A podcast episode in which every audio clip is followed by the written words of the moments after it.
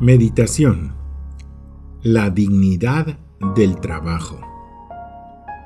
El Señor, que había hecho al hombre a su imagen y semejanza, quiso que participase en su poder creador, transformando la materia, descubriendo los tesoros que encerraba, y que plasmase la belleza en obras de sus manos.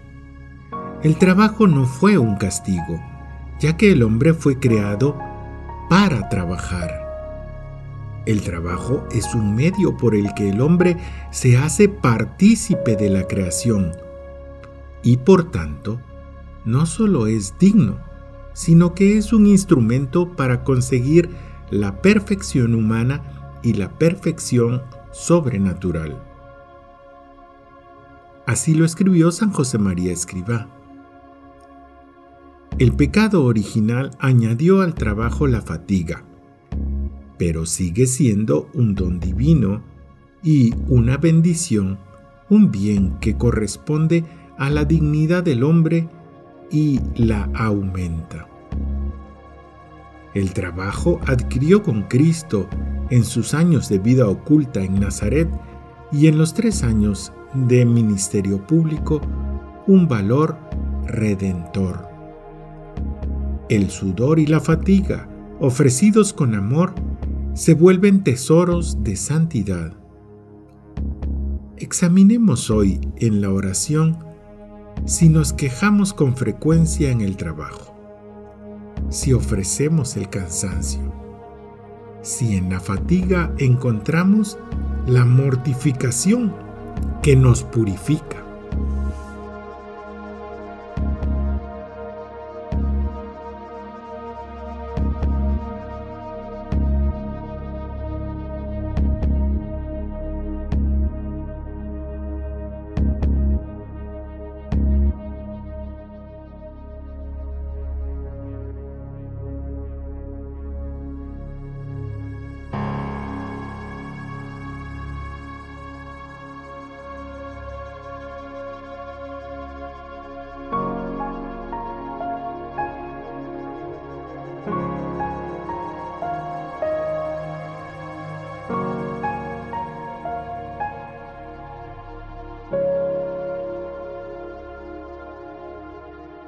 Para el cristiano, el trabajo bien acabado es ocasión de un encuentro personal con Jesucristo y medio para que todas las realidades de este mundo estén informadas por el espíritu del Evangelio.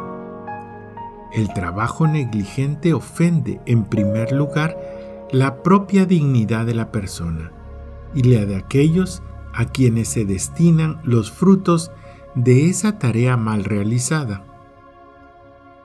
El gran enemigo del trabajo es la pereza. Quienes queremos imitar a Cristo debemos esforzarnos por adquirir una adecuada preparación profesional, que luego continuamos en el ejercicio de nuestra profesión u oficio. Miremos a Jesús mientras realiza su trabajo en el taller de José. Y preguntémonos hoy si se nos conoce en nuestro ambiente por el trabajo bien hecho que realizamos.